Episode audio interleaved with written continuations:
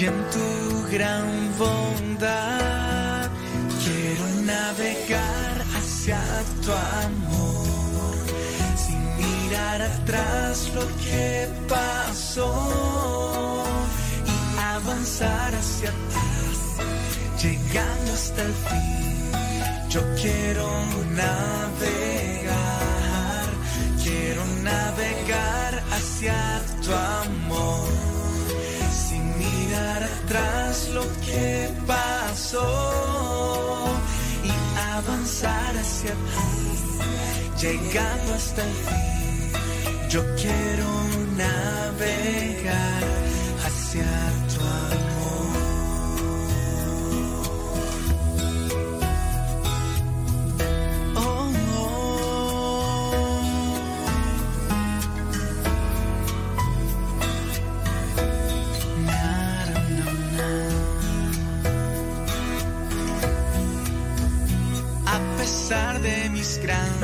temores, fracasos y desilusiones, el dolor que llevo en el alma, tú me has dado una nueva esperanza.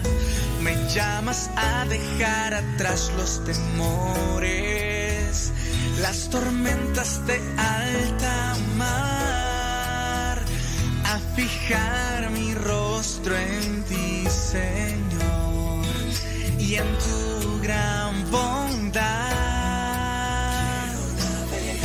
hacia tu amor, sin mirar atrás lo que pasó y avanzar hacia ti, llegando hasta el fin. Yo quiero navegar, quiero navegar hacia tu amor, sin mirar atrás lo que pasó y avanzar hacia ti, llegando hasta el fin. Yo quiero navegar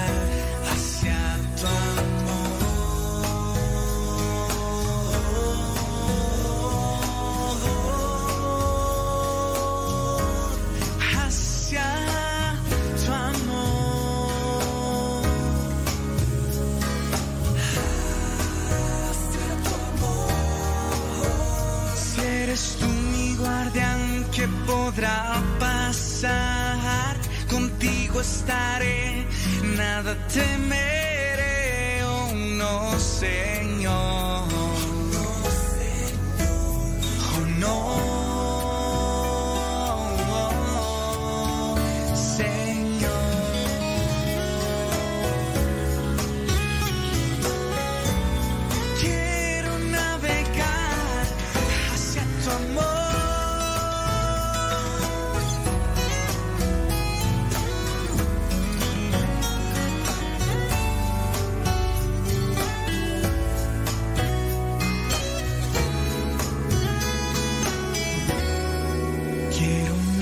Navegar hacia tu amor, sin mirar atrás lo que pasó y avanzar hacia ti, llegando hasta el fin. Yo quiero tus navegar. tamales oaxaqueños. Ya llegaron sus ricos y deliciosos tamales oaxaqueños. Acérquese y pida sus ricos tamales oaxaqueños.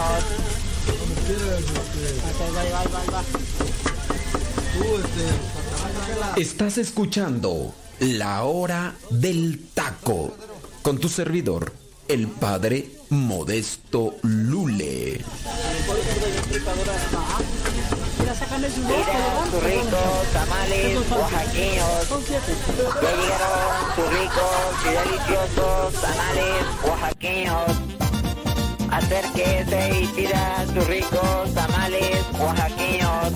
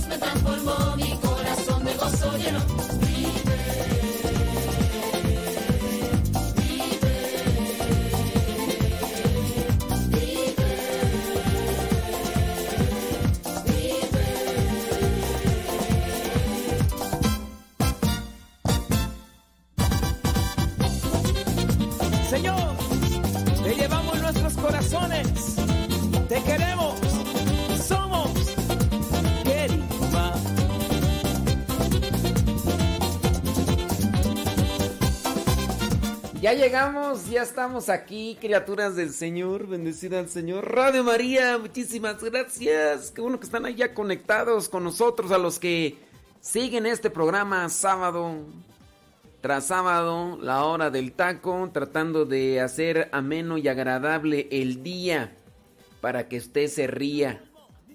Porque dicen que después de un buen taco hay que reírse mucho para que haga digestión eh, la comida. Eh, eso dicen, ¿eh? Eso dicen. Si usted me quiere creer, qué bueno. Si no, pues este... Ahí la dejamos. Ahí la dejamos. Gracias, muchas gracias. ¿Qué haciendo, oiga? Limpiando, descansando, trabajando. Eh, ¿qué, qué, qué hace ahí en la casita? Platíquenos, cuéntenos, díganos. Tenemos nuevo beato, Carlos, Carlo Amutis, Acutis. Carlo Acutis, claro, hay, nuevo, nuevo beato, sí, sí, sí. Dicen mm, que muy bien. Oh, muy bien. Acá estoy checando algunos de los mensajes ya. Claro, por supuesto que desde luego que sí. Ahí estamos al pie del cañón. Sale, vale. Ándele pues. Ahorita vamos a leer más sobre... Bueno, no sé, es que yo, yo pienso que ya, ya hablaron sobre el nuevo Beato tere, tere, tere, tere, tere, tere, tere, tere, o, o no. Digo, para no andar mm, repitiendo cosas que pues ya... eh, ¿Qué tal si yo iban a decir, ay, eso ya lo dijeron hace rato, tú ni estás actualizado? Tú ni estás auto- actualizado, debería estar actualizado tú. Y pues sí, ya no puede ser que, que, que, que no. Ah, dice que ya hablaron en la mañana. Bueno, pues ya, ya hablaron en la mañana. Ni modo, yo, yo, quería hablar, pero pues ni...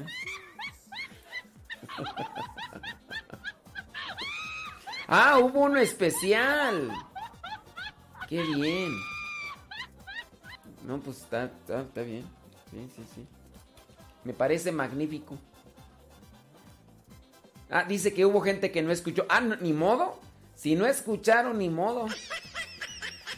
Si no, ahí se quedó grabado en el Facebook, ¿no? Pues sí, hay, que lo vuelvan a escuchar en el Facebook. Oye, y, y, y- y se sigue transmitiendo solamente por Facebook o, o- o ya también transmiten por el YouTube? Porque nada más eh, cuando fue lo, de, lo del Congreso, ¿no? Transmitieron por YouTube. Pero ya también, también transmiten por Facebook.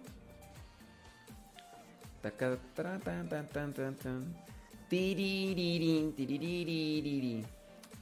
Bueno. Sí, sí, sí. No, no, no, no, pues es que no, no quiero aquí. Oh. Ah, muy bien. Qué, qué bueno. A ver, déjame ver si. Oye, ¿verdad que nuestro programa no.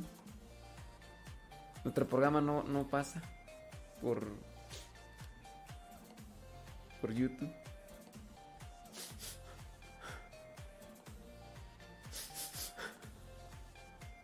Estoy buscando una canción esta. ¿Verdad que nuestro programa no pasa?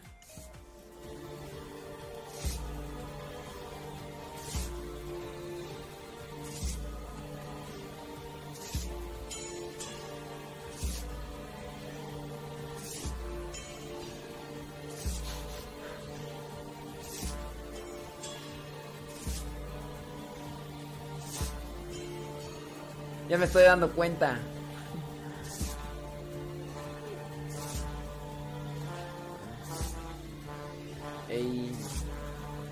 Ah, bueno.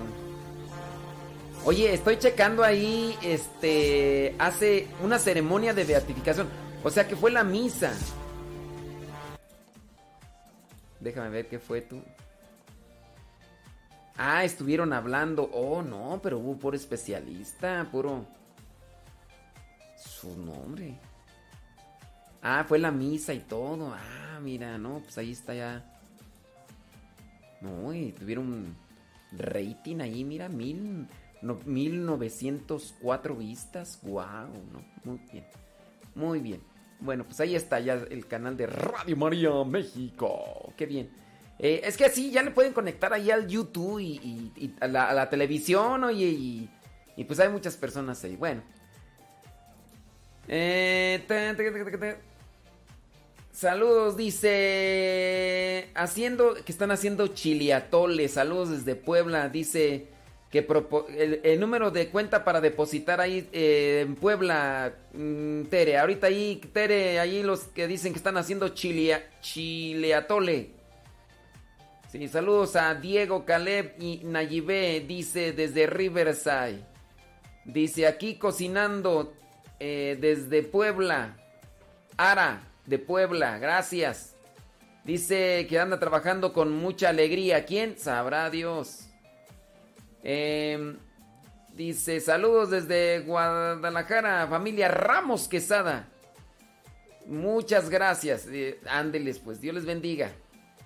Vientos huracanados.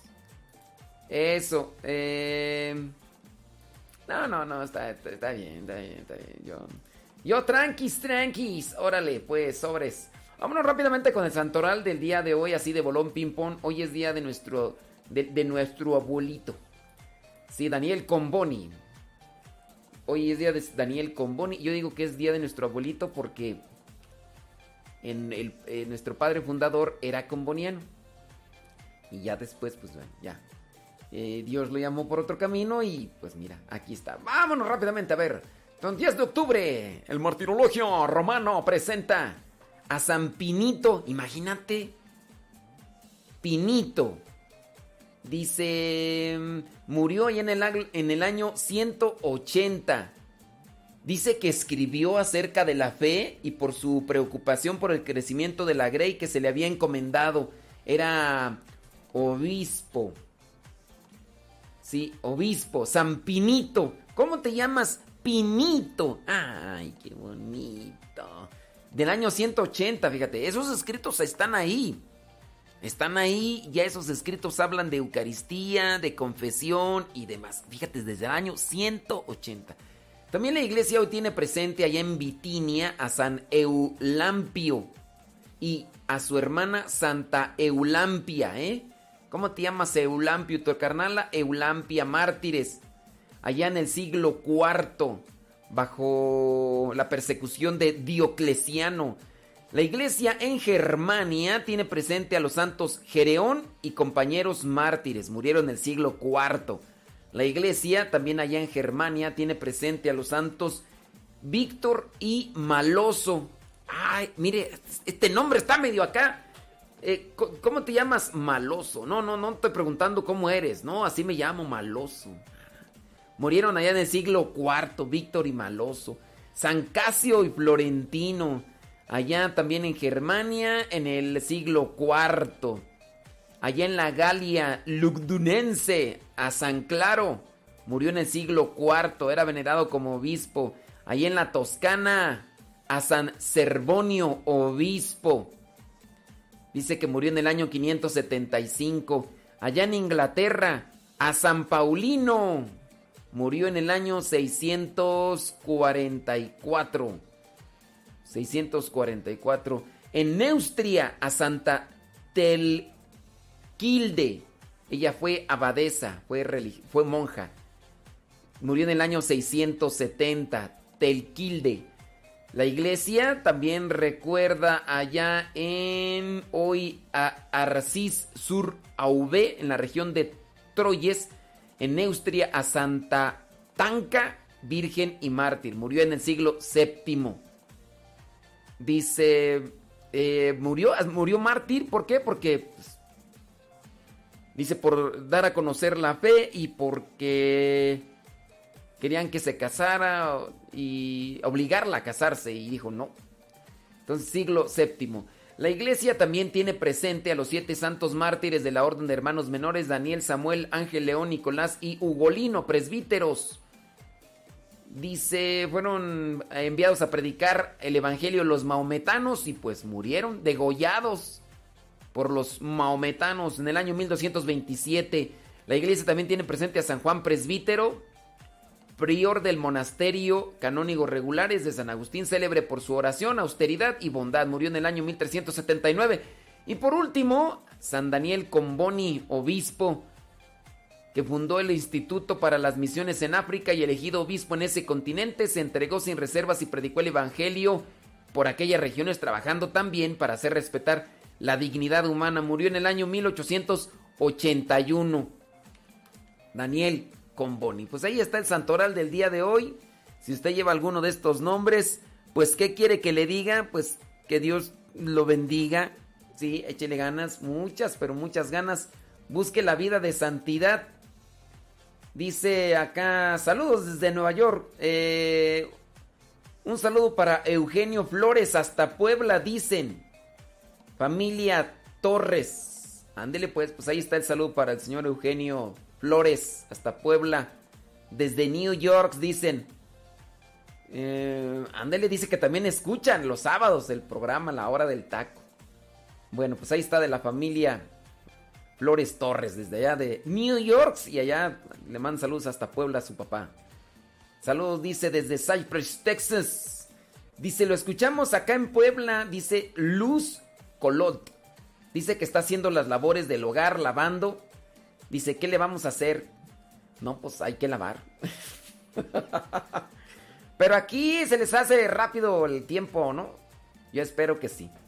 Ya pide banco de oración y ya nos presenta aquí diferentes necesidades. Échele ganas, Luz, con, con ánimo. Lupita dice, eh, dice que su mamá en vida decía que una misa por radio, por televisión para uno no valía, que les valía a las personas que no podían ir. ahora yo, dice, ahora dice que ahora Lupita la escucha y siente lo que ella decía. Ahorita con la pandemia dice no podemos salir y pues no hay misas, sí se vale. Miren, acuérdense que Dios no te va a preguntar sobre las misas si participaste en las misas, así de cuántas misas. A ver, tú fallaste una misa, no entras al cielo. Dios no es así. A ver, ¿por qué uno tiene que participar de misa? Porque en la misa te encuentras con Cristo. Porque en la misa recibes a Cristo. Te alimentas de Cristo. ¿Ok? Entonces, la misa no es para ver si me es válido o no me es válido. A ver, ¿para qué vas al gimnasio? ¿Para tomarte fotos o para hacer ejercicio? Si tú vas al gimnasio y pagaste una hora, llegas, te tomas fotos y nada más andas comadreando. Después te metes un ratito allá a la alberca nada más así como para nadar porque después te metes allá a la sauna un poquito. Pero no aprovechaste porque te estuviste tomando fotos y después anduviste platicando y te aprovechó la hora que estuviste ahí en, en el gimnasio. O sea, estás pagando y nada más vas a tomarte fotos y a meterte un ratito ahí al agua y andar ahí comadreando. ¿Te aprovechó? Pues yo digo que no, no, porque al gimnasio hay que ir a, hacer ejercicio. Mira, llevémoslo de una forma analógica en el sentido espiritual lo de la misa. En la misa se recibe a Cristo. ¿De qué manera? De dos maneras se puede recibir a Cristo. En la palabra, cuando escuchas la palabra. Y eucarísticamente. ¿Sí? Ahora, tú vas a misa presencial. Te quedas dormida. ¿Te sirvió de algo? ¿Te aprovechó la misa? ¿Fuiste a comulgar? Sí. Pero en las lecturas y en la homilía te quedaste jetona te quedaste jetón, ahí hasta la baba se te salía, hasta roncaste. Te aprovechó. Hay que ir a misa para llenarse. Y ciertamente está como una obligación tener que participar los domingos y fiestas de guardar. Ahorita los obispos dicen, se quita ese precepto. Los obispos dicen, se quita ese precepto, ese mandamiento de participar de misa entera los domingos y fiestas de guardar. Ese mandamiento así de que tengas que ir a misa, ahorita ese precepto no está. Entonces, entonces no... Ahora, tú, tú ves la misa en, por televisión o por la radio, ¿te vale? No, no es de que te valga, aprovechala. ¿De qué la vas a aprovechar? Pues no la vas a aprovechar sacramentalmente, es obvio, obvio, obvio. No la vas a aprovechar sacramentalmente, ¿por qué? Porque no vas a recibir el cuerpo de Cristo. Entonces, ¿qué vas a recibir? La palabra, la reflexión. Aprovecha esa parte, aprovecha esa parte por favor traten de quitar ese vocablo con respecto a la misa. Quiten ese vocablo de me vale o no me vale. O sea, como si fuera un ticket o como si es válida la misa. La misa es válida en el sentido en que la celebra un sacerdote y que se utilicen la, los, la estructura litúrgica y que se utilicen los elementos que están dictaminados por la liturgia para la misa. Ahí sí. Esa, esa misa no fue válida. ¿Por qué? Porque eh, ahorita, por ejemplo, estoy mirando que con lo de la pandemia, algunos abusivos se hacen presentar como sacerdotes. Y hasta obispos, en la diócesis de Toluca, hasta obispos ya. Y no son sacerdotes, son personas que se hacen pasar por sacerdotes. Esa misa es válida en el sentido de que la misa como tal por el hecho del sacerdote quien la celebra por los elementos, ahí sí es no es esa misa no es verdadera, no es válida, no es correcta, ahí. Pero el hecho cuando tú vas o no vas a misa no es no es misa válida, me es válido, no es me es válido, no no ahí no. Te aprovecha o no te aprovecha. Si tú no vas a la misa y puedes ir a la misa y es domingo, estás en pecado ahí. Pero sí, no, no, no, no ajusten, por favor, esas cuestiones de, de es válido, no es válido con respecto a cuando ustedes van o no van a la misa. Es, me aprovecha. Fuiste a misa y no comulgaste porque no te quieres confesar. No digas, sí, yo me es válida la misa, pues yo diría que, quién sabe. O sea, no es, Dios no está así, acumulando las estrellitas de fuiste a misa. A ver, sellito. Ay, no tienes misa. Híjole, si vayas a tres misas y ya no vas a entrar al cielo. Ni modo. Ni modo. Y pues no. Entonces traten de acomodar también esa eh, forma de, de expresarse. Porque en la forma de expresión uno orienta o desorienta. Y en el hecho de decir me es válido, no me es válido, pues a veces podemos desorientar y hacemos tradiciones o costumbres no correctas. Tú no puedes ir a misa por lo de la pandemia, que te aproveche espiritualmente, aunque no sacramentalmente, pero que te aproveche. ¿Sí? traten de acomodar mejor bien así ese silogismo para que en sus vidas sea mejor. Ándele pues.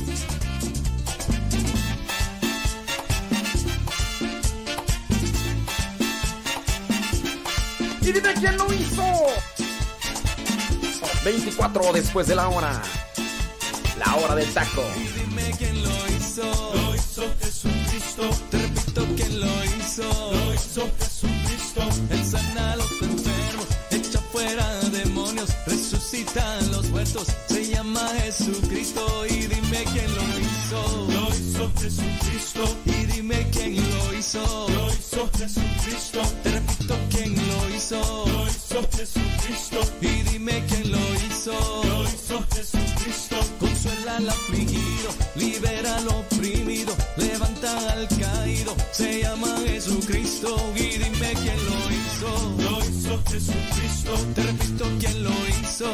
Lo hizo Jesucristo. Y dime quién lo hizo. Lo hizo Jesucristo. No te escucho quién lo hizo. Lo hizo Jesucristo. Y dime quién lo hizo. Lo hizo Jesucristo. Pero dime quién lo hizo. Lo hizo Jesucristo. Y dime quién. Hizo Jesucristo.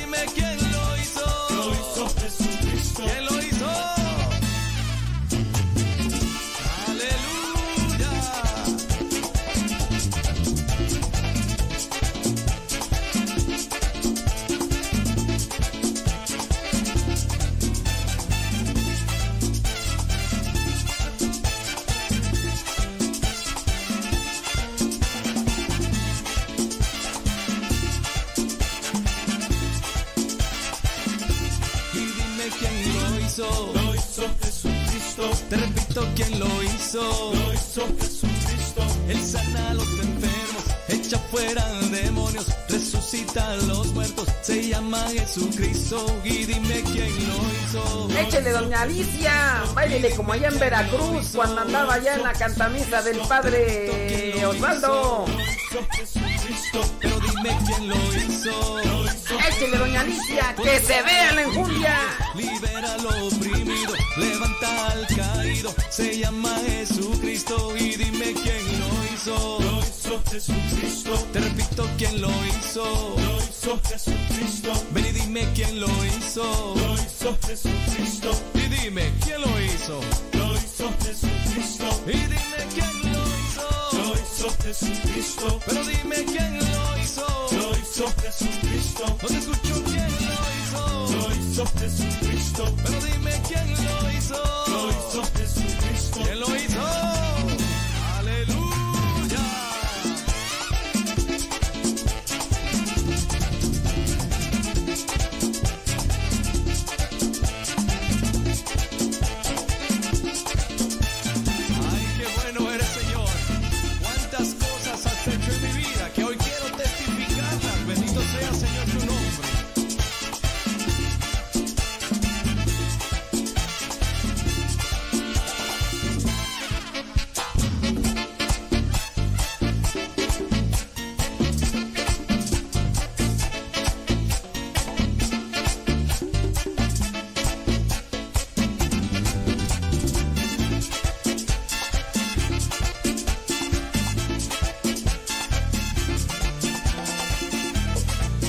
A everybody in your home. Gracias. Muchas, pero muchas gracias. Oiga, hablando de, de cuestiones diversas. El hecho de que, mira, eh, me, me- me compartieron por ahí algo un tanto triste. Porque pues resulta que un muchachito eh, intentó pues acabar con, con su vida, tiene 15 años y al parecer el muchachito pues cayó en una llamada depresión. Eh, la verdad no sé eh, en qué situación esté de salud, yo espero que ya pues esté mejor. Resulta que pues sí, falleció un tío de este muchachito y también pues al ver a, sus abuelitos deprimidos, tristes y demás, pues el muchachito de 15 años pues eh, intentó allí hacer algo y, y pues ahí estamos en oración esperando que eh, las cosas ya se acomoden lo más pronto posible y que tengan fortaleza la familia para poder ayudar a este jovencito la, depresión, la tristeza. Y ahí es un llamado pues también a los papás, ¿verdad? Un llamado a los papás para estar más listos que antes. Más listos que antes. Y pues busquen la manera de, de, de- actuar prontamente para evitar...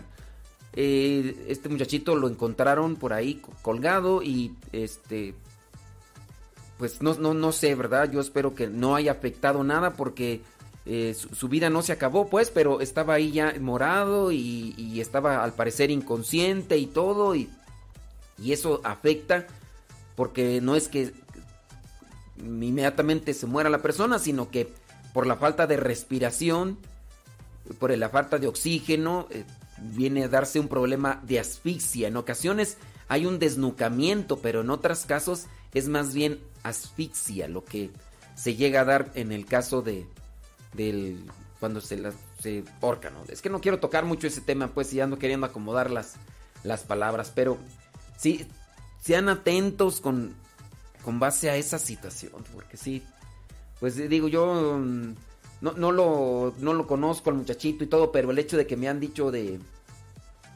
de, de esta situación, pues es, es lamentable. Entonces, eh, sean ahí. mm, estoy así como que bloqueado, pues. O sea, pues para que veas, pues, que sí me. Sí me entristeció esta situación. Y con relación a eso, eh, yo por ahí encontré un artículo, dice, herramientas de los santos para combatir el estrés y mantener la paz en casa. Y es que el estrés puede darse de una y otra manera, ¿no? Hay mucha tensión, hay mucha presión, hay muchas actividades, hay eh, diferentes acciones que, provocan, hay mucha, eh, mucho trabajo, ¿no? No solamente en las personas mayores, sino también en los, en los niños. Que, no pueden salir, que, que, hay que cuidarse, que ahora hay que hacer esto, que ahora hay que hacer aquello, que, ahora hay que mantenerse aislados, que hay que mantenerse encerrados y no estás acostumbrado a eso y cuando te llega, pues andas. Y luego si las situaciones de, donde se viven no, no permiten tener así como que un, un movimiento, óyeme, pues obviamente uno puede preocuparse y angustiarse y eso te puede llevar a, una tristeza. Entonces, ojalá y que ustedes papás que nos están escuchando estén más atentos que antes mm, para evitar todo tipo de cosas malas y fuertes en, la familia. Mira, voy a irme directamente al artículo. Eh, los santos nos enseñan algunas acciones voluntarias con las que podemos superar la falta del viento afectivo de sentimientos positivos y restaurar las relaciones ante las pequeñas o grandes tormentas familiares. Entonces, estos son pequeños consejos o herramientas que pueden ayudar para que el estrés, la tensión en, los hogares o incluso hasta en los lugares de trabajo, en las casas, en los hogares, no, no se dé. Hasta se puede dar también tensión en los grupos parroquiales, porque eso también sucede. Vamos con el primer paso. A ver, apúntenlo, apúntenlo. San Juan Bosco decía que la dulzura en el hablar, en el obrar y en el reprender. San Juan Bosco decía que la dulzura en el hablar, en el obrar y en el reprender. Y yo estoy acá hablando de, más y, y, ya no estoy en Radio María. No me di cuenta de la hora. Dios mío, ya, ¿a poco sí? Entonces estoy fuera del aire. Ah, muy bien. Entonces ahorita, ahorita sigo hablando porque ya estoy fuera del aire.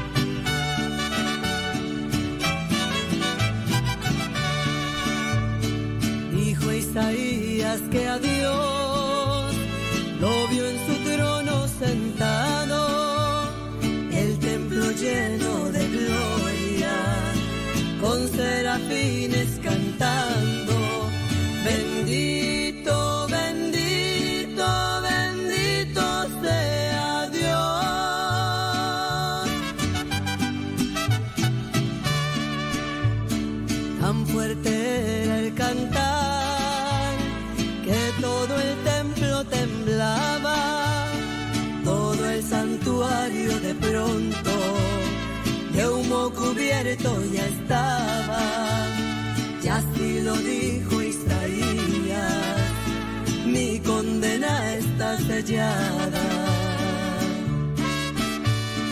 Sabiéndolo pecador, pues era de labios impuros, el Padre Eterno mandó a un serafín con las llamas y al ser tocados sus labios, Dios todo le perdonaba.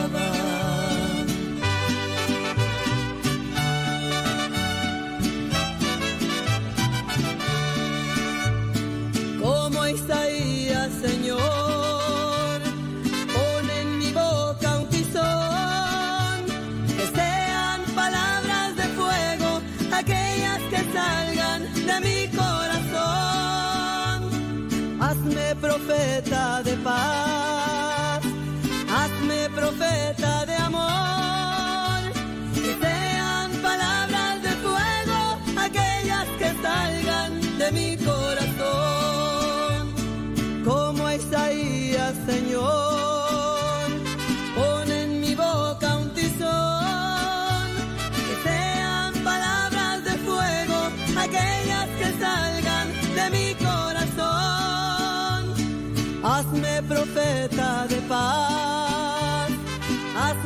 de amor, que sean palabras de fuego aquellas que salgan de mi corazón.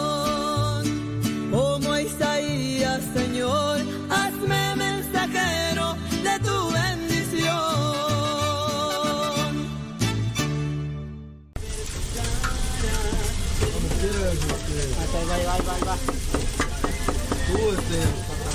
Estás escuchando La Hora del Taco con tu servidor, el padre Modesto Lule.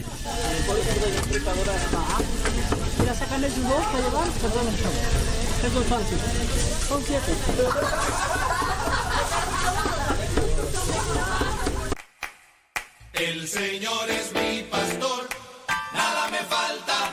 El Señor es mi pastor,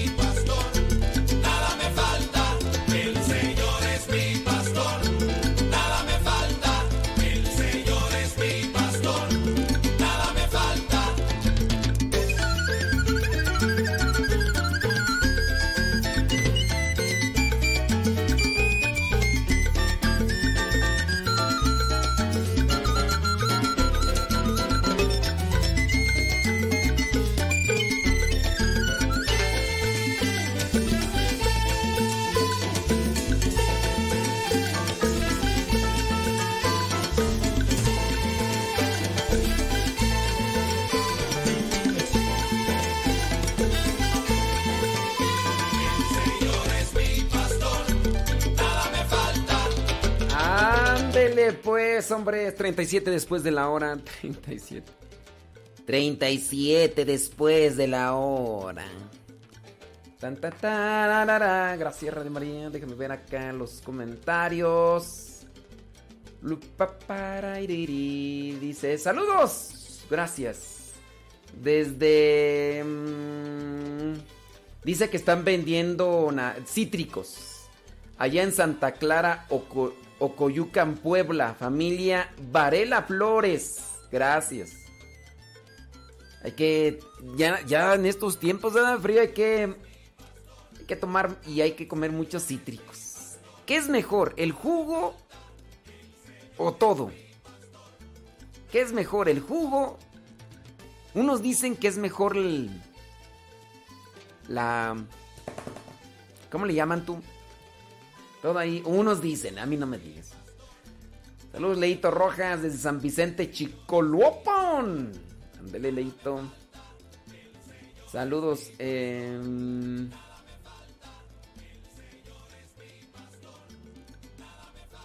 eh, dice que un familiar va a misa, se confiesa, pero no comulga porque dice que es pecado recibirlo. ¿Qué se le puede decir de ese Jaime?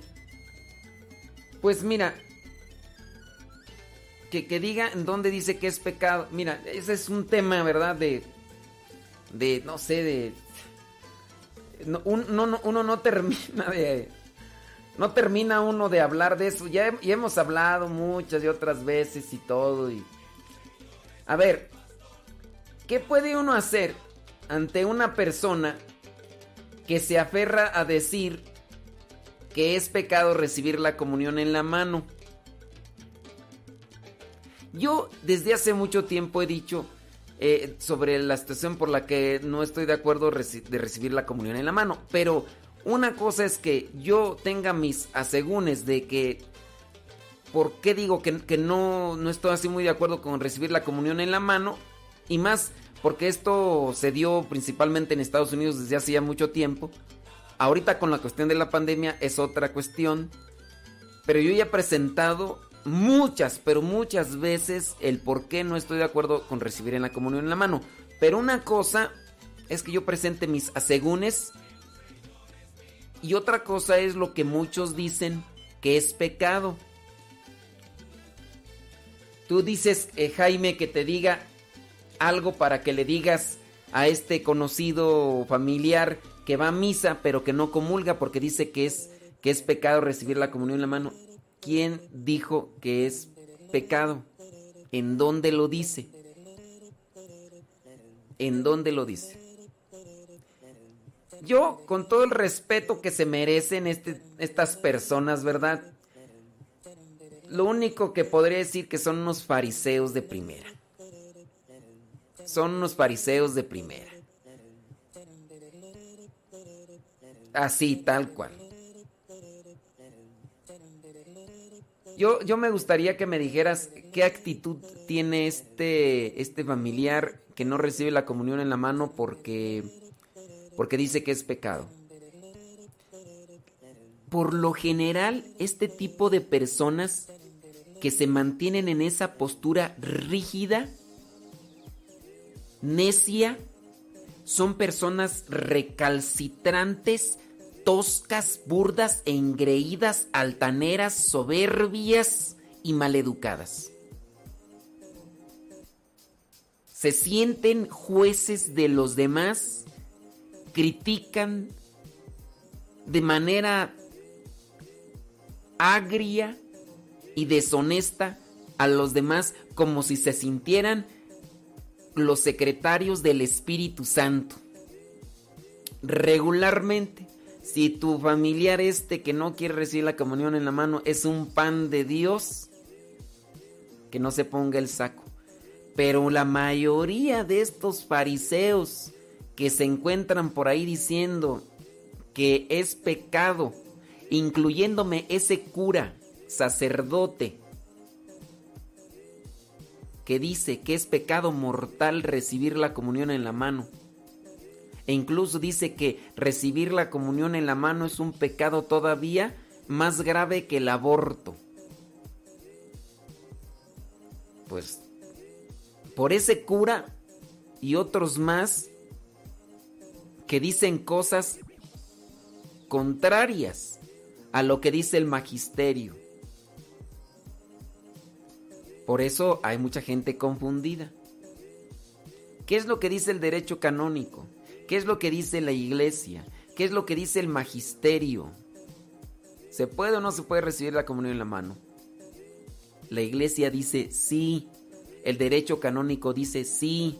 El catecismo de la iglesia católica dice sí. Muchos de los papas, entre ellos San Juan 23 dice, sí, sí se puede recibir la comunión en la mano. Ah, pero ahora resulta que este sacerdote, este cura o este laico, mojigato, santurrón, puritano, fariseo, dice que es pecado recibir la comunión en la mano. Entonces quiere decir que él tiene, o esta persona tiene mayor potestad y determinación que el mismo magisterio y que el derecho canónico. Entonces quiere decir que el derecho canónico está equivocado, quiere decir que, el catecismo está equivocado, quiere decir que el Papa San Juan, San Juan 23 eh, es un... Eh, ¿Qué? ¿Está mal? O sea... E, es gente fanática, gente farisea, hipócritas, y te aseguro, Jaime, dime nada más cómo, cómo es ese familiar que va a misa. Te aseguro que. Bueno, no te aseguro, ¿verdad? Pero te digo, muchos de estos que no quieren recibir la comunión son recalcitrantes hasta más no poder. Son de esa gente dura de tratar porque está difícil que les ganes hasta con argumentos, con fundamentos más que nada. Yo aquí te estoy presentando los fundamentos, ahí está el derecho canónico, ahí está el catecismo, ahí está el magisterio, ahí están los documentos, redenciones, sacramento y otros más. Dicen por acá que hasta luego esas, esas personas regañan a los padres porque dan la comunión. Así imagínate, hasta con esa autoridad.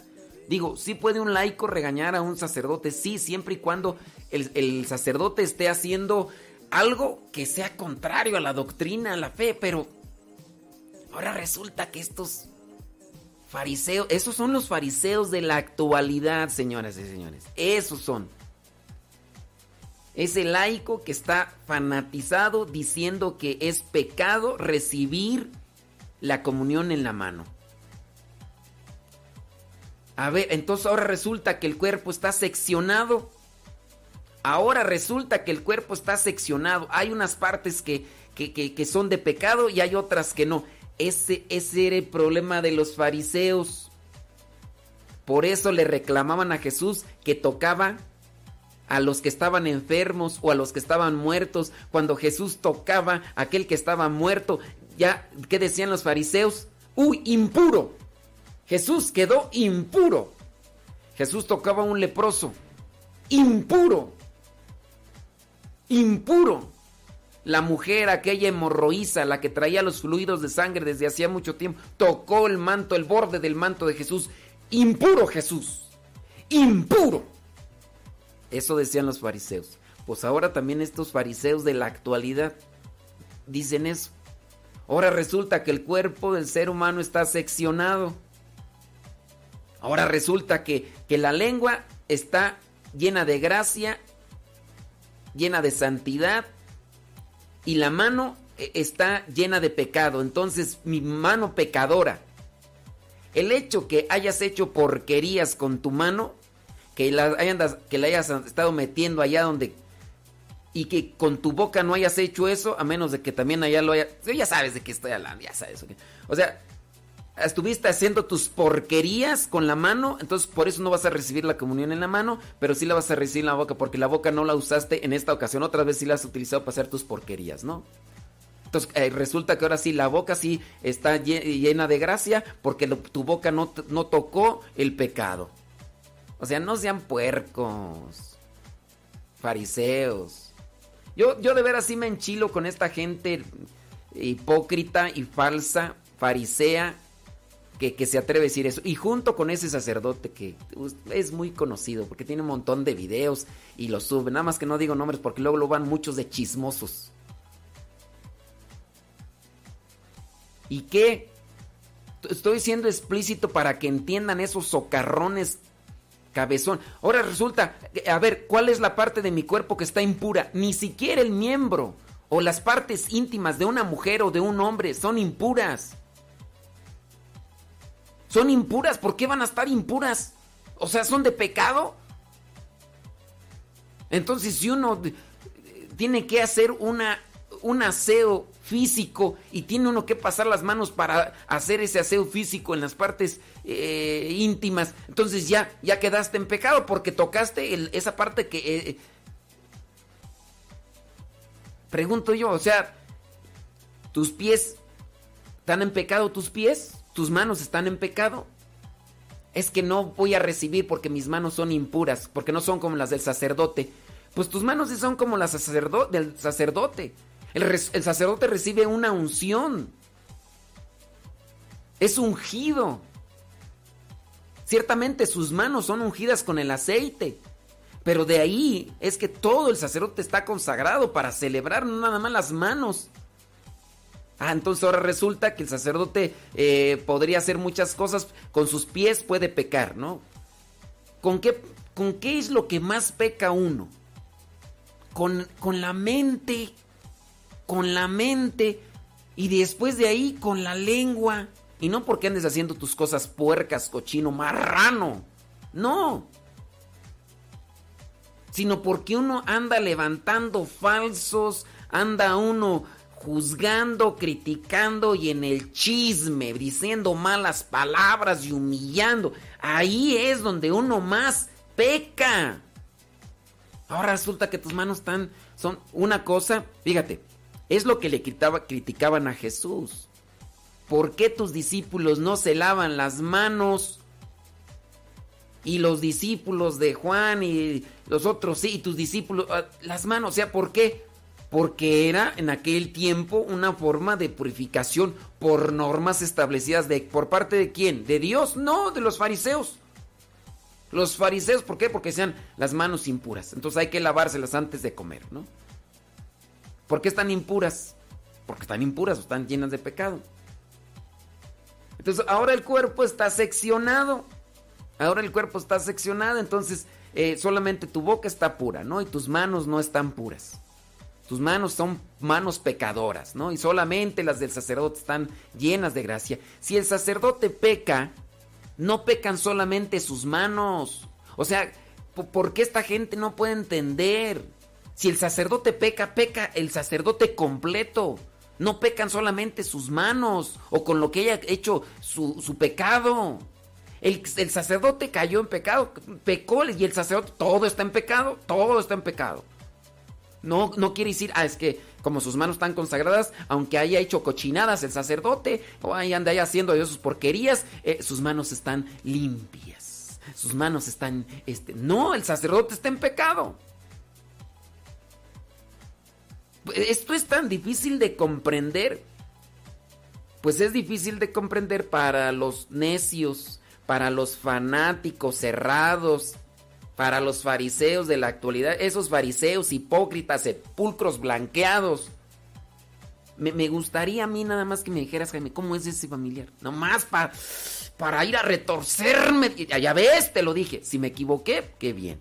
Y si dices, ese familiar es un pan de Dios, todo amor, toda caridad, toda generosidad. Pero ese tipo de personas, la mayoría son de esas personas recalcitrantes, fastidiosas Parecen cuchillito de palo. ¡Ah, cómo friegan! Así son. Porque se creen los secretarios del Espíritu Santo. Yo muchas veces veo esto y digo, hijo, yo por ahí veo a algunos, digo, estos, de veras, ¿te imaginas que uno de estos fulanos hubiera llegado a ser sacerdote? ¿Qué no diría en el, sacramento de la confesión para con las personas que, que están dominadas por sus debilidades, ¿a dónde no los mandaría? Ahí mismo los condenan al infierno. Ese tipo de personas, si, hubieran, eh, si, tuvieran la oportunidad de estar en el sacramento de la confesión administrándolo, e, ese es lo que...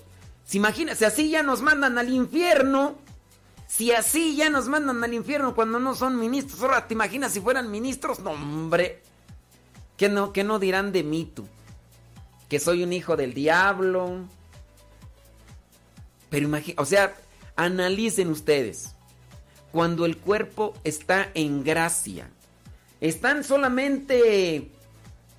Está solamente eh, la boca en gracia y las manos no me voy a ir a confesar, el sacerdote me confiesa, estoy en gracia pleno, así completo, o nada más mi cabeza está en gracia y mis manos no, porque mis manos están llenas de pecado, mis manos todavía están pecadoras. Oye, te acabas de confesar, te acaban de absolver tus pecados.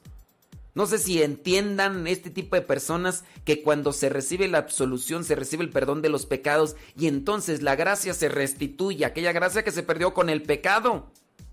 No, entenderán este tipo de Gente de veras, a mí me enchila y me repatea en el riñón y en el hígado. Hijos del diablo, porque nada más andan haciendo división. Oye, ¿tú crees que me vayan a correr de Radio María por andar diciendo estas cosas?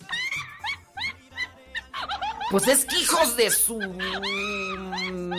mal pensamiento.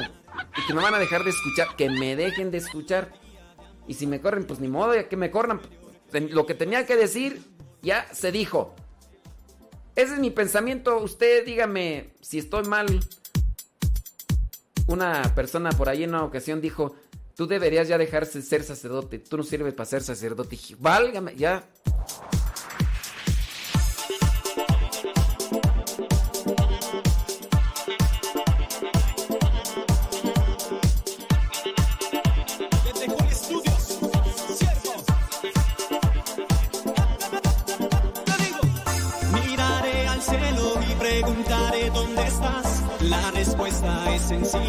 Pues puedo caminar, respirar y cantar melodía de amor. Doy lo mejor, lo superior, que viva siempre el amor.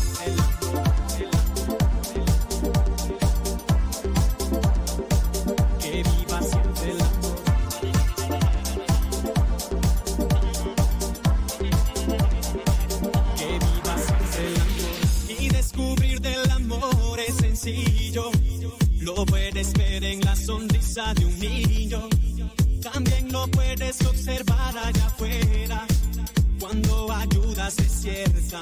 Dicen que si quiero, que si quiero me puedo ir a comer. No voy a ir a comer. Porque me va a dar tirria. Estos hijos de mala vida. Miraré al cielo y preguntaré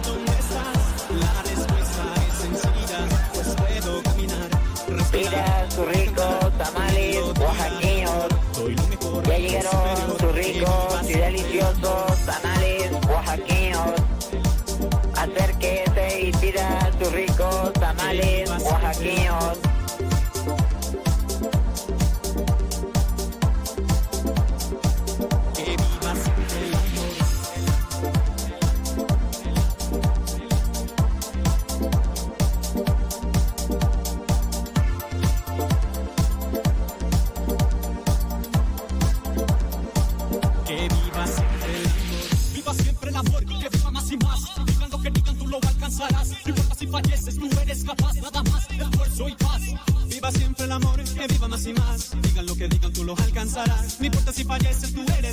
Nada más, esfuerzo y paz. Cuando estoy enamorado me siento bien. Le sonrío al que conozco y si no también. Busco siempre la manera de expresar. Con hechos y palabras de demostrar. Y descubrir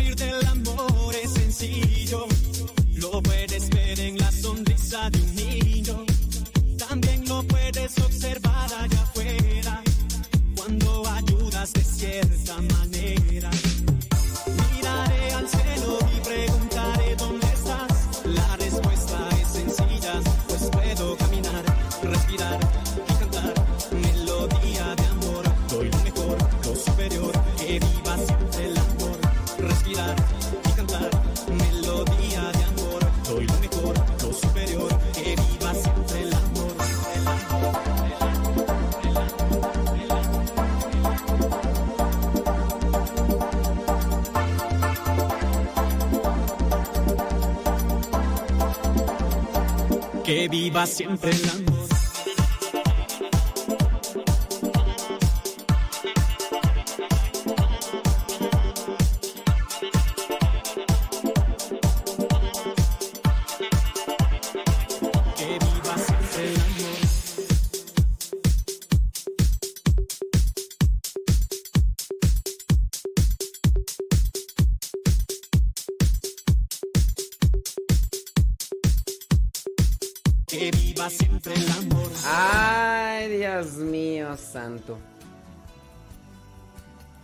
Pues dicen que el fulano este que, mm, que que no quiere recibir la comunión en la mano que porque dice que es pecado, que sueña con la Virgen y que sueña con Dios y que Dios le habla y que la Virgen también. Ay, Dios mío, santo. Pues sí. Ahí andan muchos, ¿verdad? Dice que es muy recto, muy respetuoso. Pues a lo mejor puede ser que sí sea recto, respetuoso, pero ya cuando me dice que sueña con, con Dios y con la Virgen y que le hablan y que... Yo digo... Ahí ya no hay algo. Así, así ya, yo digo ya... Oye, si no te alimentas de, de la Eucaristía, si, no te alimentas así de, de- de- de cosas nutritivas, ¿qué pasa? ¿Qué, qué le pasa a una persona cuando no se alimenta de cosas nutritivas? Cae en la anemia y cuando cae en la anemia comienza a alucinar. El que entendió, entendió. Vamos a una pausa, ya regresamos.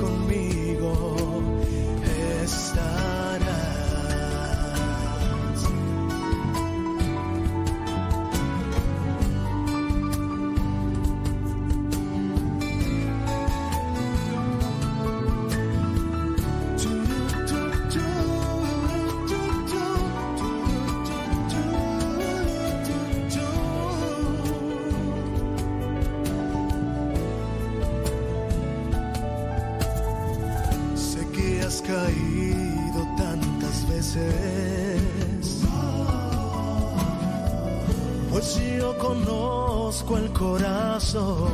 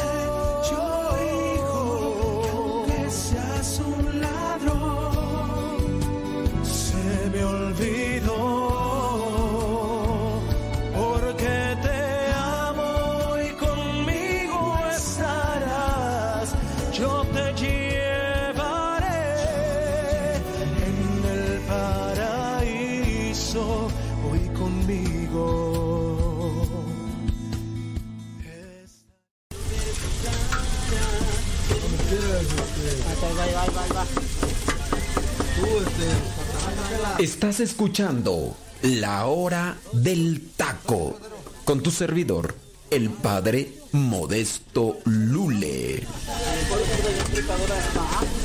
Mira, sacarle su voz para llevar, perdón, el chavo. Eso es fácil. Son siete.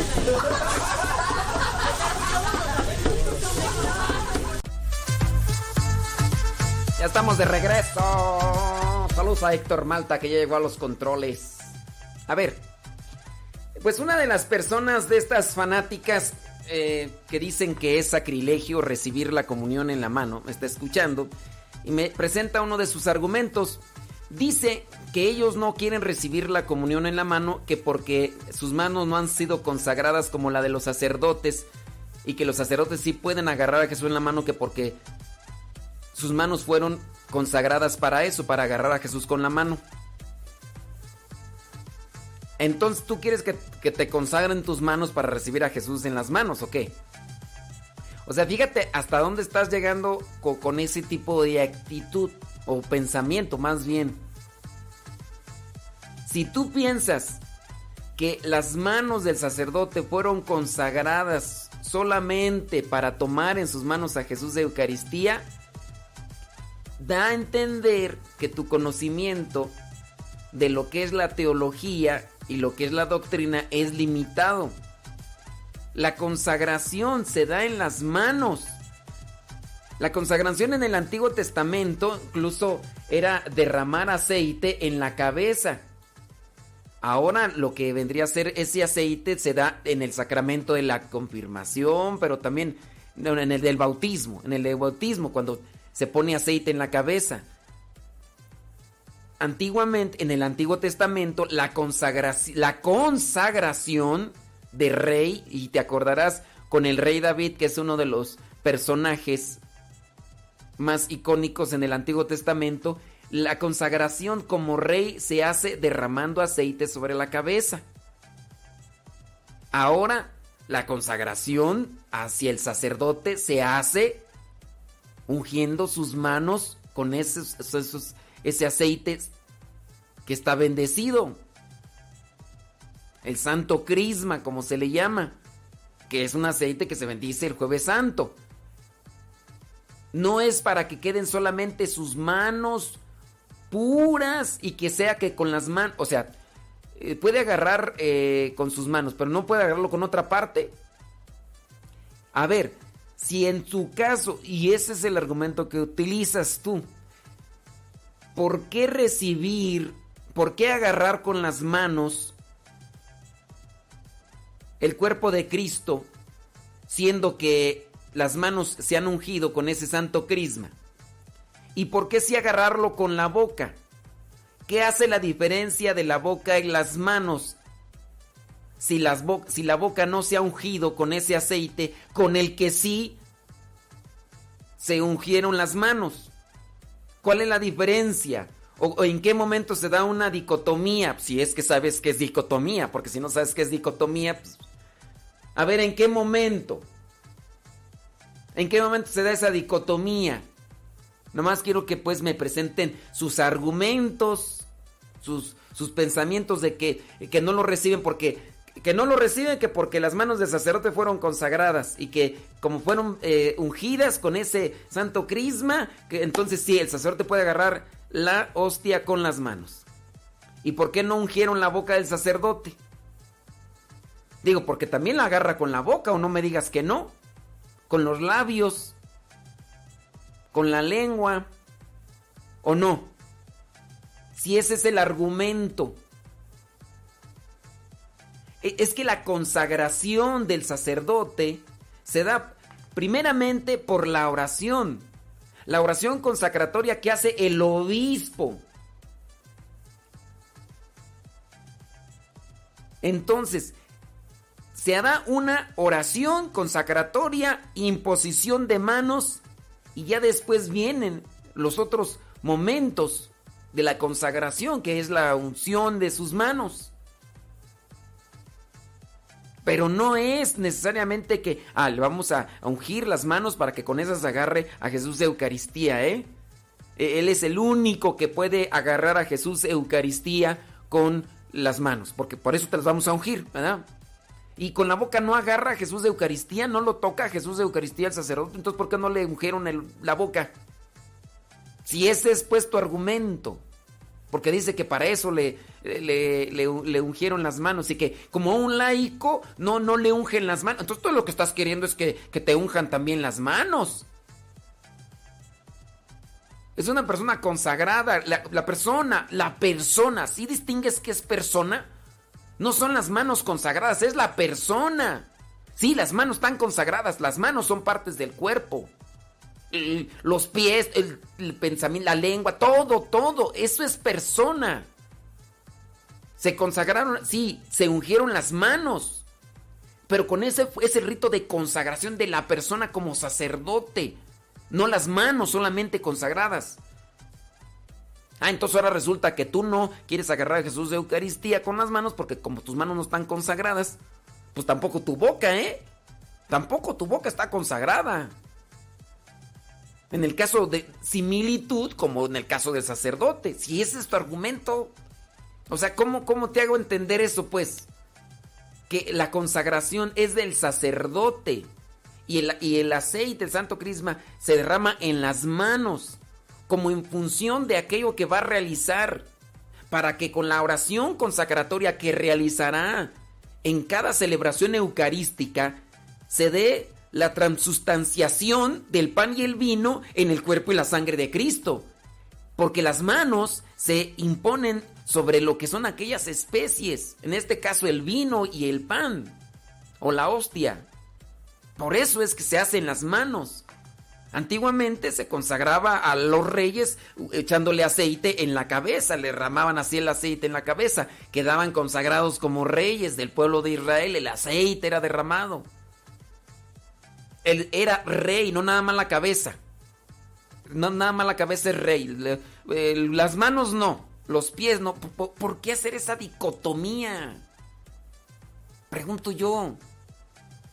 A ver, ¿qué otro argumento? Pero es que la, cuestión está en, en cuanto La persona que está así, mira, está ahí empecinada en que no la cambian de idea y que a fuerza es pecado, es sacrilegio si recibes la comunión en las manos. Es sacrilegio no por tus manos que estén consagradas o no, es sacrilegio cuando tú estás en pecado mortal y recibes la comunión, ahí consumes tu propio pecado. Lo dice San Pablo. Ah, mis manos están consagradas. Aunque yo esté en pecado, pero mis manos están consagradas, yo voy a recibir el cuerpo de Cristo. Tú estás en pecado, aunque tus manos estén consagradas, y tú consumes tu propio pecado. Pero bueno, es que no podemos brincar a otra fase o pasar a otra fase cuando aquella persona se amarra en su idea de no, no. Oye, pero ¿cómo le hago para hacerte entender? O sea, ¿cómo te lo explico? ¿Qué? O la, la persona se cierra y pues ahí, ¿qué haces? Entonces al sacerdote se le ungen las manos, no porque sus manos vayan a quedar solamente benditas. Es la persona que queda consagrada como sacerdote, como ministro de la iglesia. Es un ministro de Dios que se encargará de administrar los sagrados misterios, los sagrados sacramentos. En cada sacramento está la gracia santificante que nos sirve a cada uno de nosotros para seguir caminando. Por eso el sacerdote puede confesar o puede eh, realizar lo que es la, el milagro eucarístico allí, que se dé la transformación. Un diácono no, a un diácono no se le unge. Y fíjate, si tu argumento, tu argumento, ¿por qué un diácono sí puede entonces a menos que tú digas que tampoco un diácono puede agarrar la hostia consagrada. A un diácono no se le ungen las manos. Entonces quiere decir que tampoco el diácono puede servir en el altar porque a tu, eh, en tu opinión o en tu idea, solamente el sacerdote puede agarrar a Jesús en la mano porque él es el único que tiene las consagradas. Entonces el diácono tampoco puede. Tampoco el diácono en su ministerio, el, diácono puede realizar bendiciones, bautismos, puede ayudar, puede ser celebraciones de la palabra, proclamación de la palabra, puede hacer procesiones con el Santísimo, puede dar la comunión, pero no puede ni confesar. No puede confesar, no puede no puede realizar lo que es una consagración. Así imponga las manos, esa consagración no es válida porque él no está cualificado. Entonces tampoco el diácono puede agarrar en tu parecer, en tu argumento, en tu argumento mm, fariseo, no, no, no puede tampoco un diácono. Entonces nada más el sacerdote y, y porque tiene las, aunque él esté en pecado y hasta sea pederasta, pero sus manos están consagradas, puede agarrar a Cristo. Entonces es tu argumento. Pero digo, si, no, si no pasamos de esto, si no hago entender a esta persona que, está amarrada en ese argumento, pues no, no vamos a, llegar, no podemos ir a otra estación. O sea, ¿cómo hacerle entender?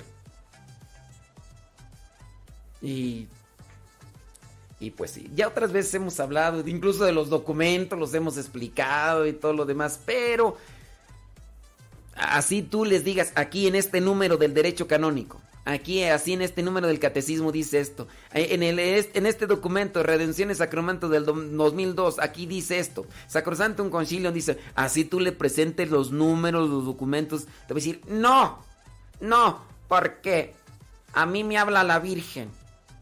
No, porque yo hablo con Dios.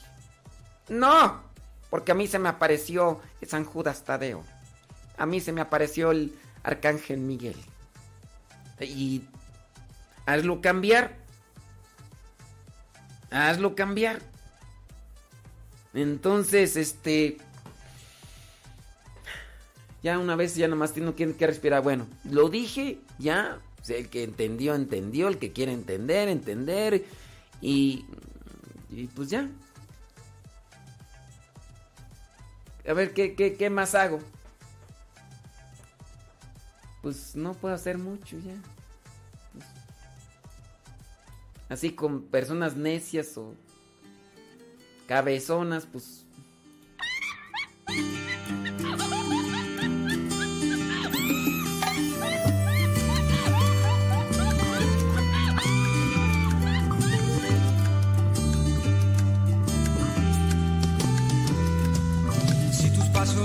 si. Ahora, si tú dices, yo la quiero recibir en la boca y el sacerdote no te la quiere dar en la boca, digo, a mí aquí viene gente y nosotros en el cuidado se las damos en la mano. Fíjate, antes de recibir en la mano, yo le digo a la gente, póngase gel, póngase gel. Entonces la depositamos en el amor, en, en la mano, perdón. Y yo sí le digo a la gente, a ver, a ver, esa gente cabezona, ¿verdad? Porque hay, hay de todo, ¿no? Hay gente cabezona en cuestiones de la fe y hay gente cabezona en cuestiones del virus. Esta gente de veras cabezona. Fíjate, ahorita estaba platicando con una catequista y me, me preguntaba sobre algunas cuestiones para darles pláticas a los papás y a los padrinos. Y dice que quieren mandarles documentos. Yo le digo, oye, si le mandas los documentos no te los van a leer. Y a lo mejor si se los mandas los leen y no, no te los van a entender porque tú tienes que explicar muchas cosas. Y tú tienes que darte cuenta, si es que ellos tienen una duda, que ellos con toda confianza te la pregunten ahí en persona para sacarlos de esa duda y ellos crezcan en la fe. Dice, pero es que no podemos hacer ahorita lo de las pláticas. Le digo, es que sí se puede. O sea, hay que tener cuidado. Aquí antes nosotros teníamos tres misas, ahora tenemos seis. Hay que repartir a la gente. Hay que no, no, no dejar que se... Hay que ponerles mascarilla, hay que tener el gel. Cuando entren, pónganles sanitizante, pongan distancia y todo. Dice, sí, pero acá lo hacemos. Pero se ha dado el caso de que se han hecho primeras comuniones. Y aquí sí los... Aquí entran con tapabocas porque aquí se les obliga a traer tapabocas se les echa sanitizante, el tapete y todo lo demás, el gel y todo. Pero ellos llegando a su casa les vale un comino. Y se hacen los tremendos colgorios porque dicen que un, una primera comunión sin fiesta no es una primera comunión. Entonces arman sus fiestas y andan ahí abrazando. Entonces acá se les dijo de eso, pero ellos en su casa invitan a todos. Eh, vienen a pasar un velorio. Un velorio donde una persona murió de, del virus y murió la persona del virus y ahí está todo el amontonadero de gente con los familiares y el pésame y todo. Y aunque les digas, oye, el virus, esta persona murió de eso, pues les vale.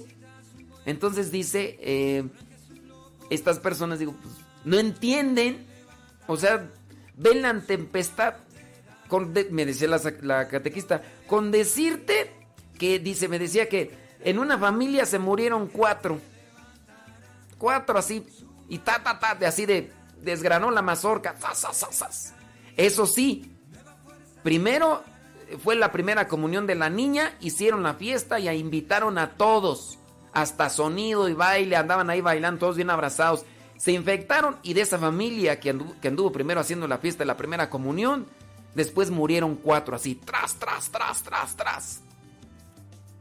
digo, pues, lo bailado, ¿quién se los quita?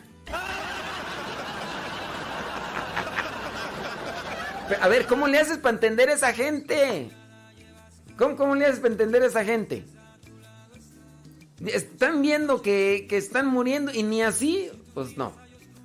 Cuando acá yo les digo de la comunión, hay personas que me dicen que la quieren en la boca. Yo se las doy en la boca, para mí no hay tos.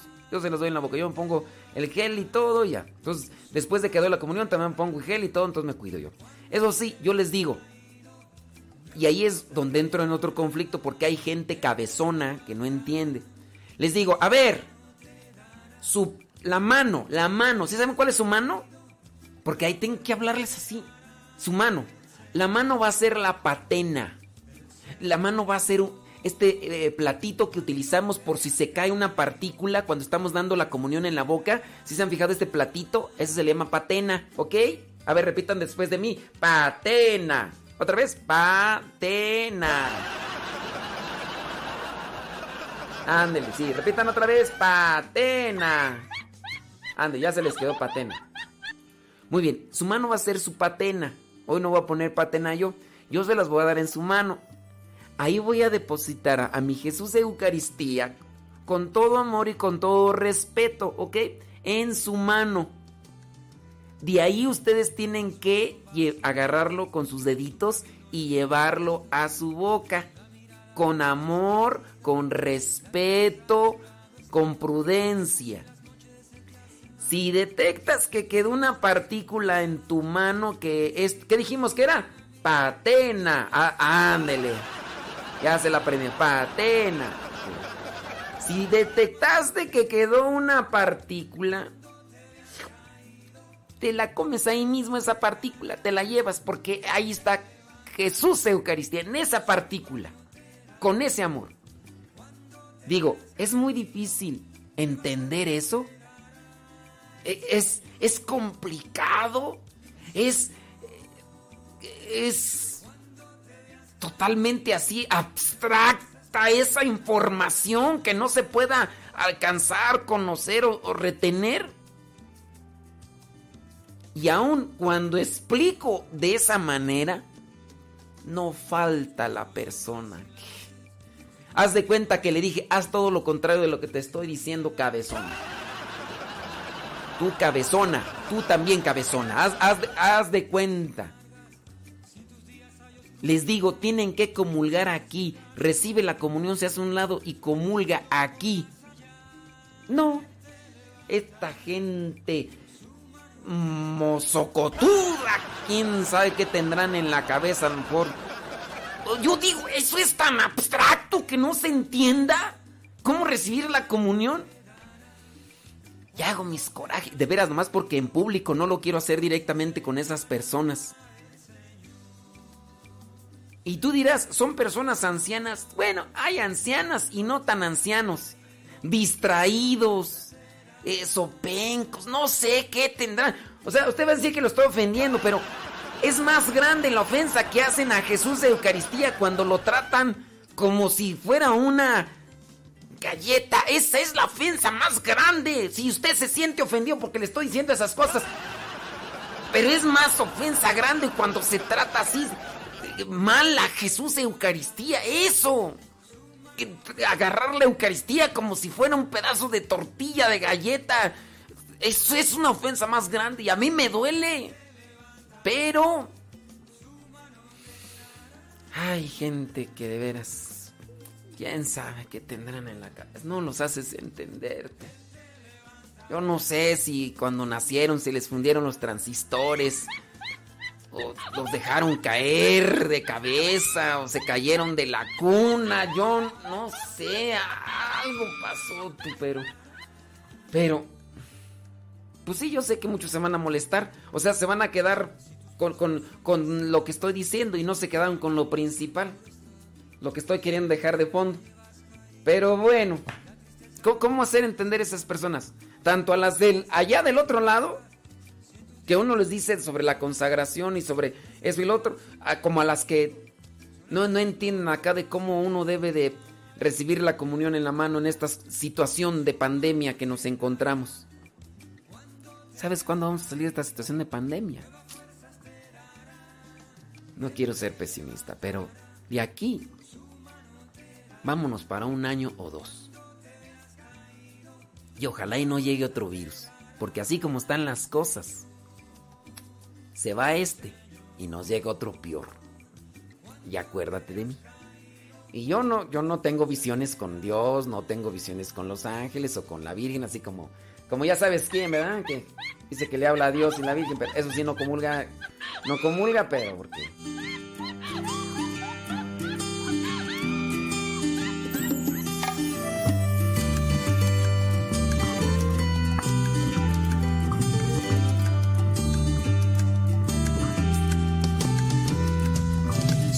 son vacilantes, si tu camino inseguro está, si la mirada llevas caída, si la tristeza a tu lado está, si las noches se te hacen largas, si en tus días hay oscuridad, si necesitas un buen amigo, solo en Jesús lo podrás hallar, Él te levantará, su mano te dará, cuando te veas caído, nuevas fuerzas te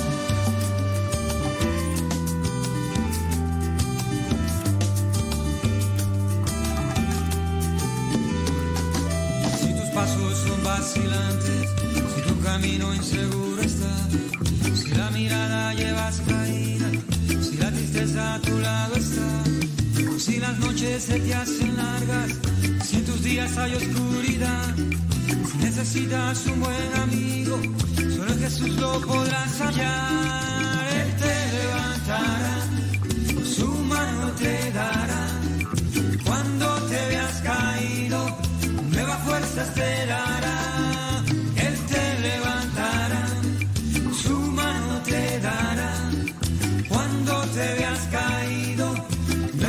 nuevas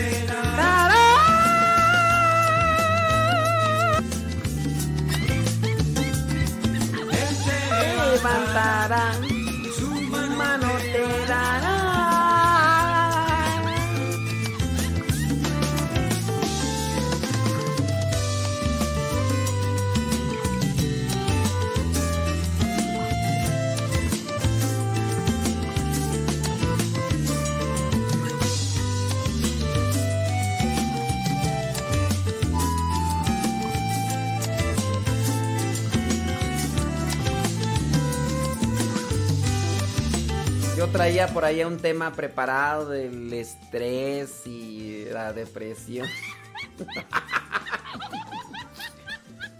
Ni modo. Yo traía unos consejos re buenos de los santos para salir de la... Para combatir el estrés y la depresión y ya yo estoy deprimido aquí con...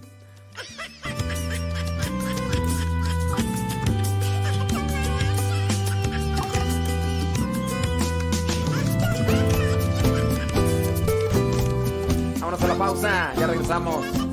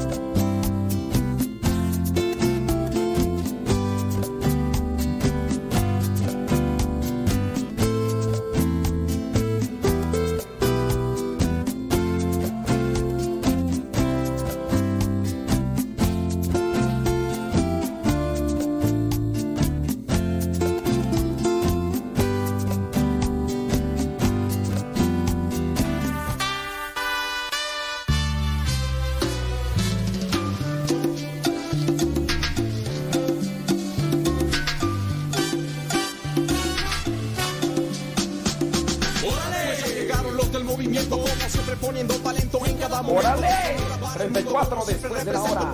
Hip hop en el centro. Empápate. El raperito de su sabor. Empápate. Pues para eso traigo buen son. Empápate. Pues Cristo trae la sensación. Orgulloso el sabor que traemos desde el opción. Entro directo como aguja hipodérmica. El MR con la lírica más térmica. Sonora explota con el flow que desemboca. Guerra cero, paz y sabor lo que sale de mi boca. Y a cada rato caminando por el barrio. Doy cuenta de la cultura que se vive a. Calles invaden por gente en las mañanas. Corren y sienten que el viento golpea sus caras. Caminando me doy cuenta que hay artistas. En las paredes el graffiti está a la vista. Y en las canchas los breakers abriendo pista. Y en sus casas los DJs haciendo pistas. El cafecito en las mañanas sabrosito. En busca de jale me entrego a Diosito. El cafecito en las mañanas sabrosito. En busca de jale me entrego a Diosito.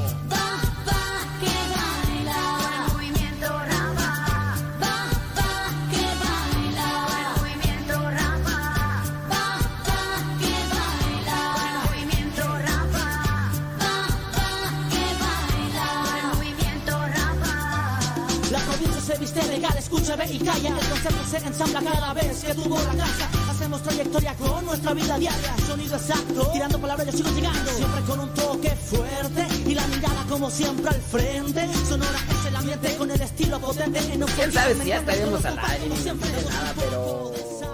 ¡Héctor! Lo mejor. Ya estaremos al aire. Sube tu mano, prendete, sigue gozando. La música está sonando, vamos todos a alabarlo. Así que sube tu mano, prendete, Nosotros sigue ya vamos a empezar a La hablar, música está aunque no nos sonando, vamos todos a. Héctor Así que muévete, de mi flow con sabor, movimiento, rapa, pone siempre el color. Estará... Bueno, sabor. Empápate. Pues. Si no, Pues Cristo trae mejor está ahí. Orgulloso el sabor que traemos desde el.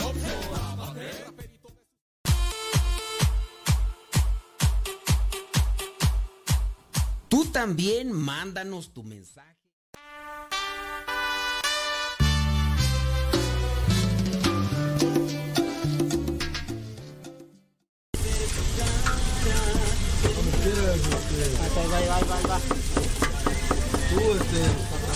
Estás escuchando La Hora del Taco con tu servidor, el padre Modesto Lule.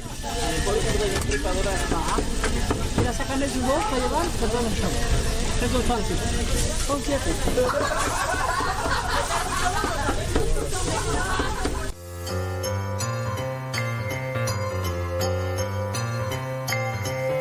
Vámonos con una pregunta bíblica el día de hoy, chamacos y chamacas. La pregunta es la siguiente, es muy sencilla, de volada te la vas a aprender. La pregunta es la siguiente, ¿cuántos hijos tuvieron Adán y Eva? ¿Cuántos hijos tuvieron Adán y Eva? ¿Tuvieron dos? ¿Tuvieron tres? ¿O tuvieron muchos? ¿Cuántos hijos tuvieron Adán y Eva? ¿Tuvieron dos? ¿Tuvieron tres? ¿O muchos? ¿Tuvieron dos? ¿Tuvieron tres? ¿O tuvieron muchos? Si respondiste que tuvieron dos, a lo mejor, pues sí, leíste la Biblia y leíste que Adán y Eva tuvieron a Abel y a Caín. Después de eso, Caín mató a Abel y también aparece en la Biblia que tuvieron a otro hijo llamado Set. Y a veces por eso la gente piensa que solamente tuvieron tres hijos. Pero no, no, no, no, no, no, no, no, no, no, no, nada de eso. Hay que leer bien la Biblia y poner siempre mucha atención y reflexionar. En la misma Biblia, en el libro del Génesis, capítulo 5, versículos del 3 al 5, nos dicen esto. Pon mucha atención. Adán y Eva tuvieron muchos hijos. Mira, dice, capítulo 5 del Génesis, versículo 3. Adán tenía 130 años cuando nació su hijo, al que llamó Set. Este es el hijo número 3, ¿ok? Tenía 130 años y que era semejante a Adán en todo. Después de esto, fíjense, tenía 130 años. Después de esto, vivió 800 años más y tuvo otros hijos e hijas. Así que vivió 930 años en total. A esa edad murió. Murió a los 930 años Adán. Pero no dice cuántos hijos tuvo, ni cuántas hijas. Pero dice, y tuvo otros hijos e hijas. ¿Cuántos? No lo sabemos. No lo sabemos. Imagínense, vivió 930 años. Obviamente estamos hablando de Adán y Eva, la primera creación de Dios como seres humanos y Dios en aquellos tiempos pues tenía otras maneras de trabajar con los seres humanos. Así que cuando te pregunten que cuántos hijos tuvo Adán y Eva, diles muchos y no solamente hijos, sino también hijas. Así que ahí te lo dejo para que conozcas más.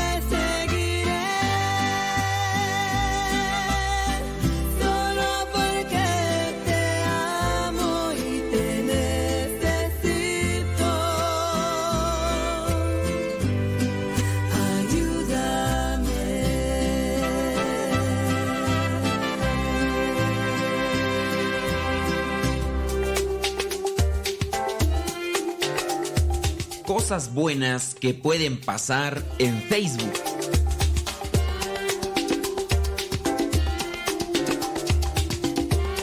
Realizar un recorrido por las noticias ya es común encontrarse con información que señala que algunas personas han sido estafadas, secuestradas y más por causa de utilizar lo que es esta red social conocida como Facebook.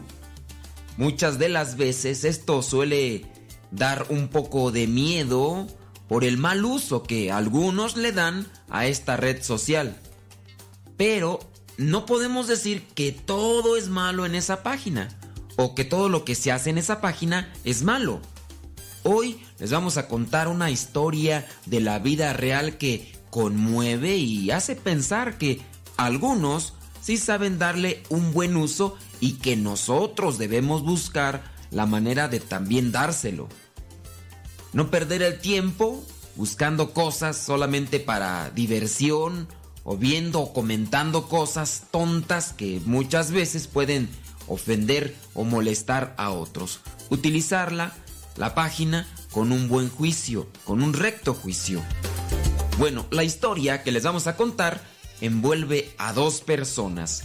Se llaman Giovanni Molinari y Antonia Gottifredi.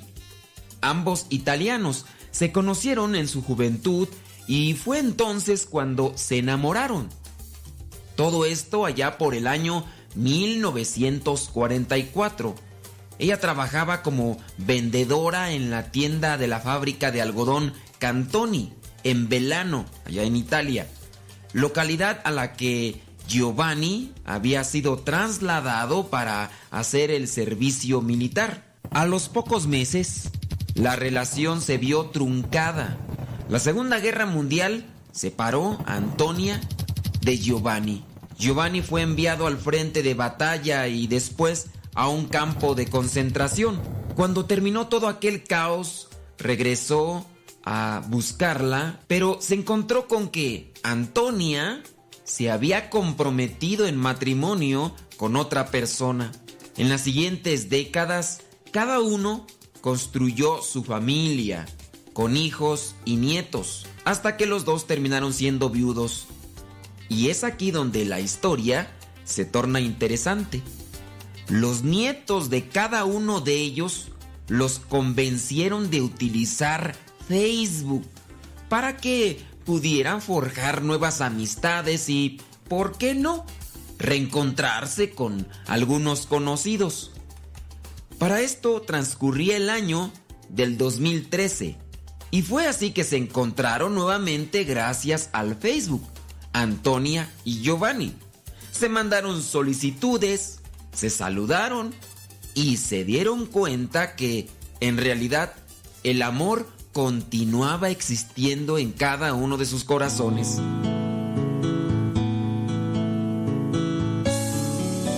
Su reencuentro en persona sucedió en una banca, junto al mismo lago que había sido testigo de su primer encuentro.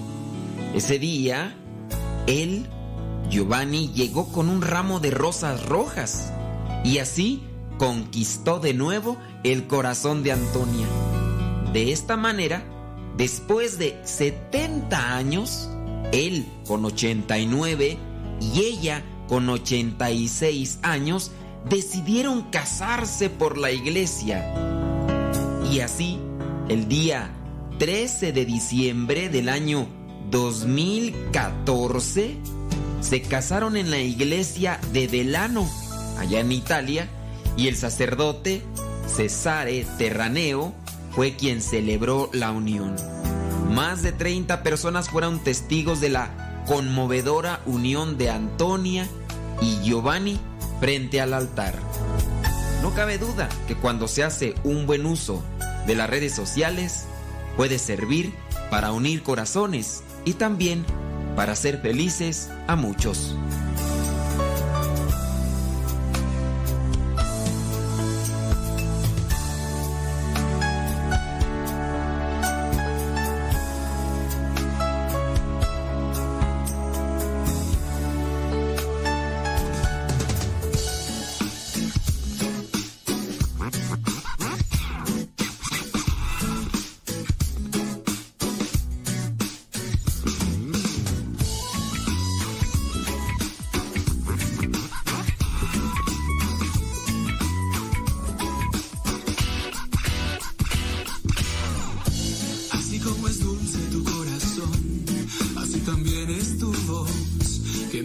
Siempre en la madrugada y me regala una ilusión. Así como llegas por la mañana, llega también mi canción que toca con las notas de mi guitarra, mi corazón la percusión.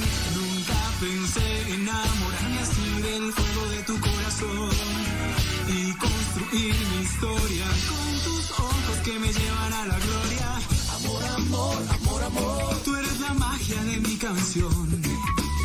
Amor, amor, amor, amor, sin ti me muero, sin ti me desespero. Amor, amor, amor, amor, tú te robaste mi corazón. Amor, amor, amor, amor, sin ti me muero, sin ti me desespero. Y nunca olvides a este hombre que te canta sin nombre y que busca darte entero el corazón.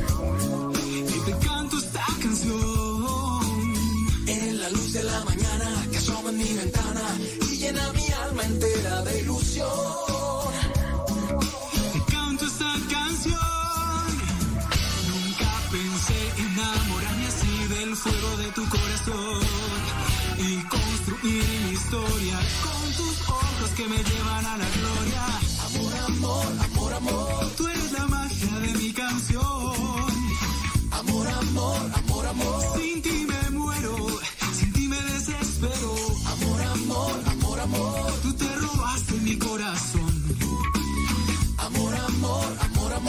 Amor. Sin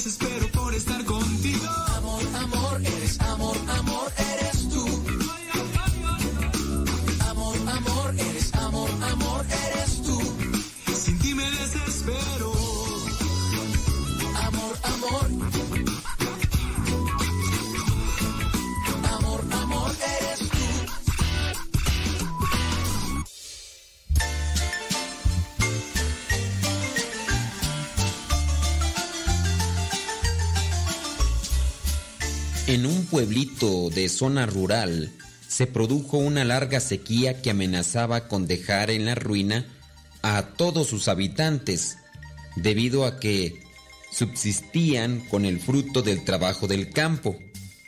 A pesar de que la mayoría de sus habitantes eran creyentes, ante la situación límite, marcharon a ver al cura y le dijeron, Padre, si Dios es tan poderoso, pidámosle que envíe la lluvia necesaria para revertir esta angustiante situación.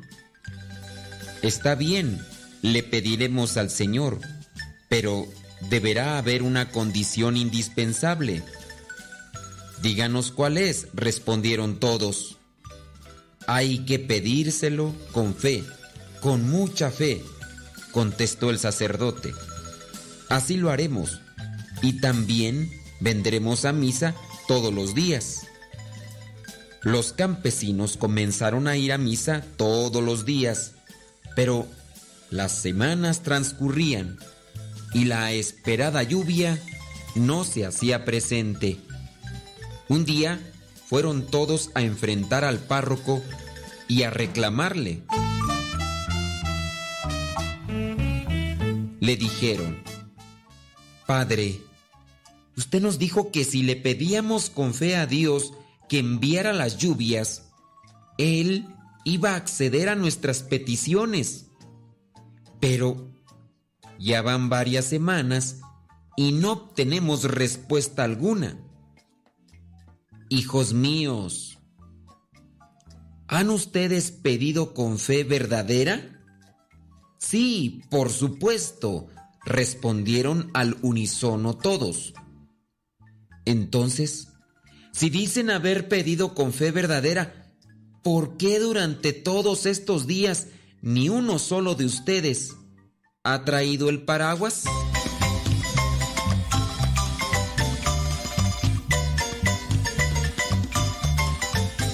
Dios tiene su manera de actuar, tiene su tiempo para actuar. Nosotros también debemos de manifestar lo que es nuestra fe con actos. Si nosotros realmente creemos que Dios nos va a conceder aquello que pedimos, en nuestra manera de actuar debemos de darlo a conocer a los demás. Si tenemos esperanza, si tenemos fe en el Señor, Él nos lo concederá, pero hay que esperar su tiempo, hay que esperar también su manera. No necesariamente, muchas de las veces, hay que esperarlo como uno lo quiere, hay que esperar la manera como Dios lo dispone a hacer. Ante los milagros que muchas veces le pedimos a Dios, no hay que esperar lo que son absurdos. Ciertamente Dios nos va a conceder lo que a nosotros nos conviene. Pidámosle siempre con fe a Dios y que con nuestras acciones demostremos realmente que esperamos lo mejor de Dios. No sea que se nos olvide el paraguas cuando nosotros le estemos pidiendo la lluvia.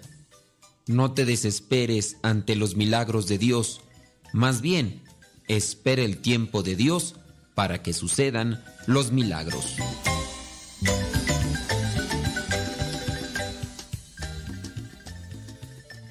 Ánimo campeón.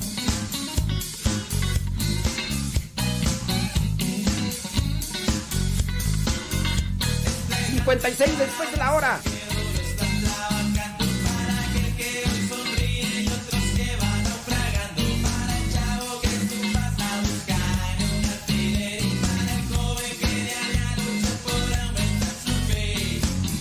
ánimo raza, ánimo. Dice Alfredo Toledo que le manda un saludo a su novia que se llama Heli, está allá en Tapachula, Chiapas. Ahí está el saludo. Saludos hasta Venezuela. Allá está Dilia Tobar Machado. Gracias. Muchas gracias. Héctor Malta. Ya casi se está acabando esto. ¿Ya te acabaste los tacos o todavía no? Ah, dice que ahí es torta. Torta de jamón. Como la del chavo. Ey, provecho. Provecho si está comiendo. Y si está cocinando. Ey. Ahí estamos al pie del cañón. Ándele. Ánimo, raza. Sí. Ahí estamos. Ta, ta, ta, ta, ta, ta, Te estoy mirando acá comentarios. Bli, bli, bli, bli, bli, bli.